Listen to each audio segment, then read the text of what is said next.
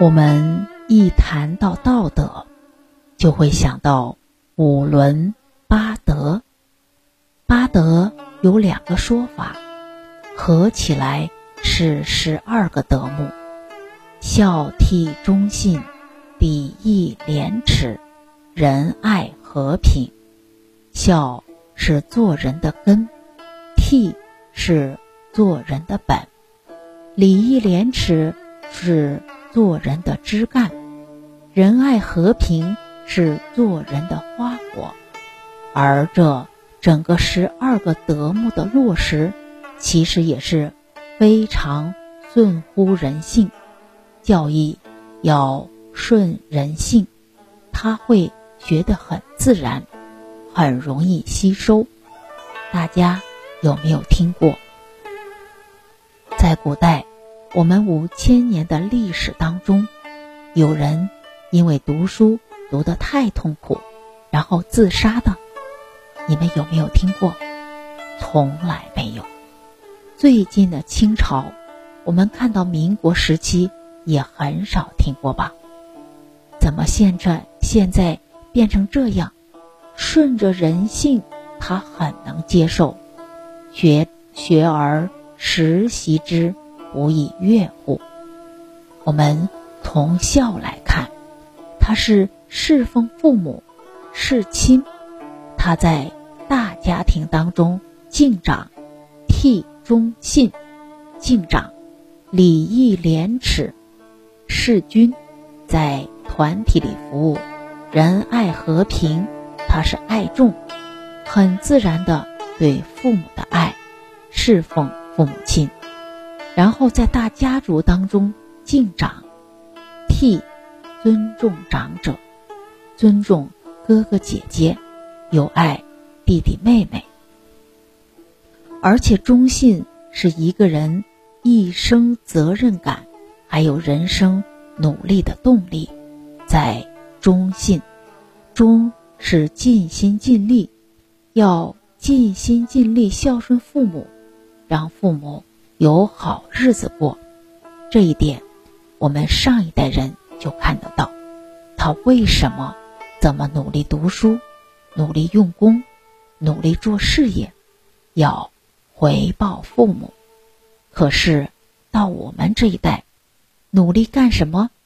享受，赶快赚到很多钱。我要到欧洲，我要到哪里哪里去玩？他整个动力不一样。不是忠于父母，忠于家族。我们身为中华儿女，都有一种人生态度是什么？光宗耀祖，光耀门楣，这是一生的动力。忠，然后信，承诺过的事情一定不能不断的鞭策自己要做到。诸位学长们。我们有没有在内心里面曾经对父母许下承诺，对自己的亲人许下承诺？有没有？有，这个承诺就会让你有源源不断向前的动力。礼义廉耻，事君；礼义廉耻，国之四维，团体之四维。再延伸到整个社会大众。以至于世界的百姓，那就仁爱和平是花果。这个表，十二德目图表对我们很重要，在哪里呢？我们总不能是无根的教育，没有根，怎么会有枝叶花果？可是我们冷静想一想，我们在学校里面很强调。要去爱护同学，要爱这个世界。我们是地球村，爱不爱得出来？该怎么贪吃，还怎么贪吃，都不让同学。该怎么乱丢垃圾，就怎么乱丢垃圾，还什么爱世界？我们花了那么多精力，这个教育上，我们花了那么多精力、财力，现在全世界花在教育的费用多不多？非常的多，但是整个下一代的素质一直在下降，怎么会花那么多精神跟金钱，反而是教不出好的人才？根本重要。我们教育界常常都会讲，现在的人，初中毕业在占百分之九十几，所以文化水平很高，有没有？可是，在古代读过书的人不多，可是懂得孝，都懂得做人。家里面，家里面有教，社会教。现在大家都去学校读书了。反而不会做人了。重要的是努力有结果，不一定会有好结果。舍本逐末，不可能会有太好的结果。所以，孝道是教育的根，是整个中国中华文化的根本所在。对这个认知越深。任何人都不叫孝，全世界的人都不叫，自己一定还是叫。